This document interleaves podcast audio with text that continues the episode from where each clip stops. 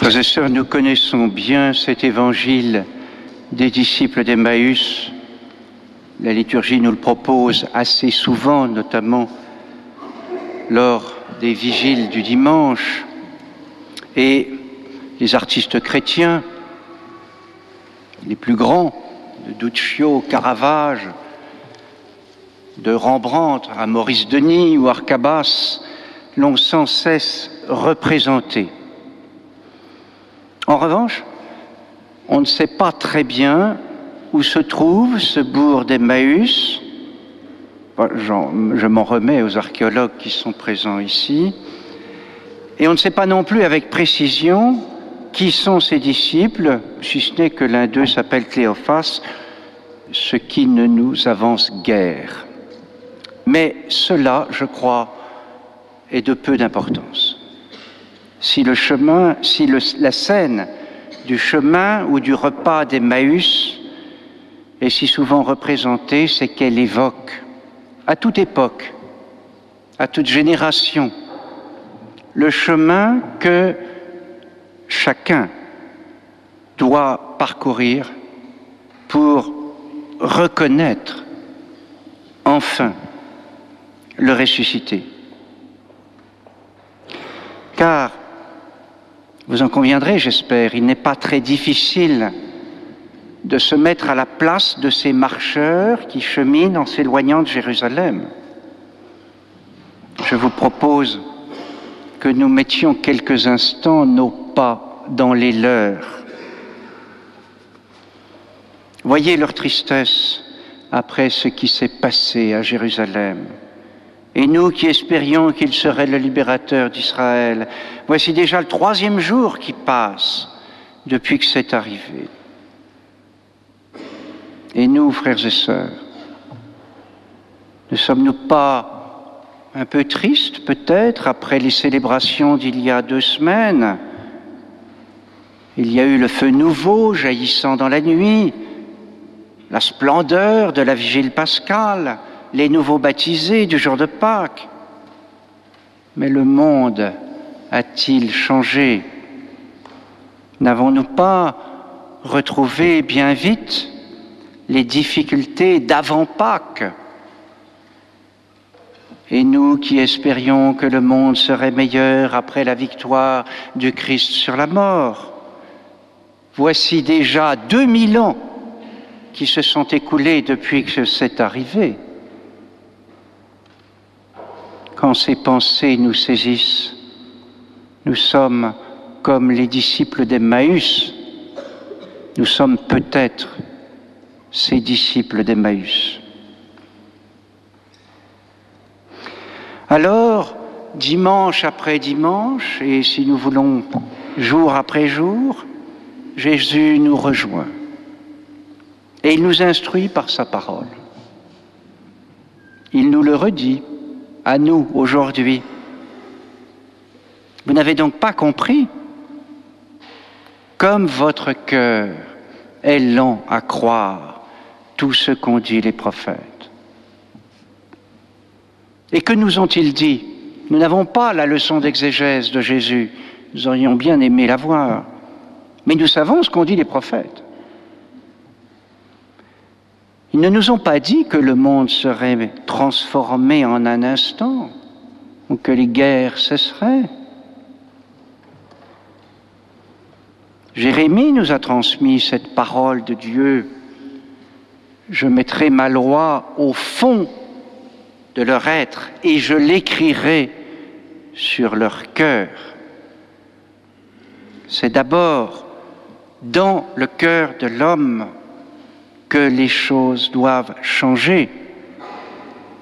Et nous, nous attendons toujours, nous espérons toujours que les choses changent de l'extérieur.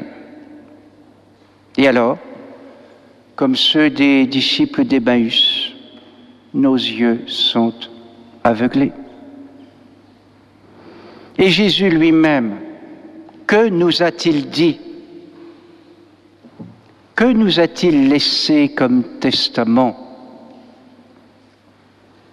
Il nous a donné, frères et sœurs, pas seulement un conseil, un ordre.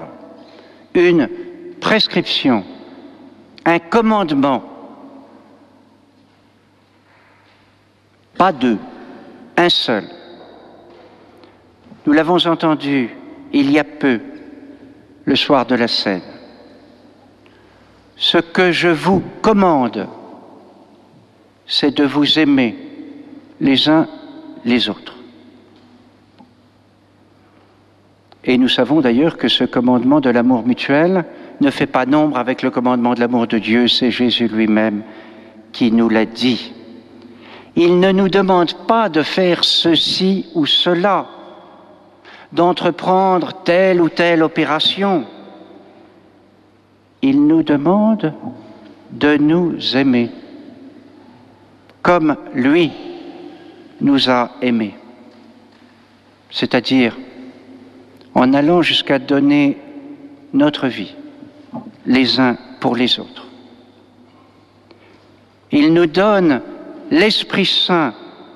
La voilà, la loi écrite sur notre cœur pour que nous puissions aimer comme lui nous a aimés. Mais voilà, qu'avons-nous fait de son commandement? Nous continuons à entretenir les querelles, les dissentiments, les rancœurs et parfois les haines. Combien d'oppositions sourdes dans les couples, dans les familles, entre frères et sœurs, dans les communautés ecclésiales, et même entre frères ou sœurs d'une même communauté, d'un même couvent. N'allons pas chercher hors de nous les raisons qui expliquent que le monde, à vue humaine, ne change pas. Bien sûr, nous le savons, il y a l'adversaire et ses sbires, mais ils ne peuvent agir que parce qu'ils trouvent en nous de la complaisance, voire de la complicité. Non, il n'y a qu'une chose à rechercher, que le Christ règne sur nous et surtout en nous. C'est cela, se convertir. Et Jésus nous l'a dit, cherchez d'abord le règne de Dieu et sa justice, et tout le reste vous sera donné par surcroît.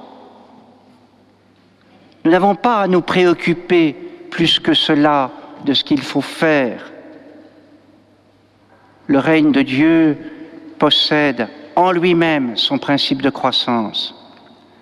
Mais ce qui nous revient et qui conditionne tout le reste, c'est de nous aimer les uns les autres. Voilà ce que Jésus ne cesse de nous dire et de nous redire. Nous avons besoin de l'entendre de sa bouche. Alors nous lui disons, reste avec nous. Le jour baisse sur l'humanité. Et pour que nous puissions demeurer avec lui, il vient se mettre à table avec nous. C'est exactement ce que nous allons vivre maintenant, à travers les paroles et les gestes du célébrant. C'est Jésus qui prend le pain, c'est lui qui dit la bénédiction, c'est Jésus qui nous le donne pour que nous puissions demeurer avec lui et obéir vraiment à son commandement de nous aimer les uns les autres. Frères et sœurs, l'enjeu, le grand enjeu de notre vie humaine et chrétienne, c'est de reconnaître le Christ qui nous rejoint sur notre chemin, ce qui suppose que nous cherchions à sortir de nos ornières qui nous aveuglent, de nos péchés qui nous éloignent de lui, de nos espérances humaines qui nous, qui nous emmène sur des chemins de traverse. Puissions-nous, en le recevant dans l'Eucharistie, comme ces deux disciples d'il y a 2000 ans, reconnaître celui qui donne sa vie pour nous au point de se faire nourriture pour diviniser de l'intérieur notre vie. Si nous cherchons à vivre cela, si nous reconnaissons ainsi le Christ, alors nous rebrousserons chemin et nous reprendrons la route vers Jérusalem, vous l'avez compris, qui est la cité de Dieu. Sinon, sinon nous n'aurons fait que le croiser sur notre chemin et nous continuerons de nous éloigner, tout tristes, avec nos yeux aveuglés. Nous ne l'aurons pas reconnu.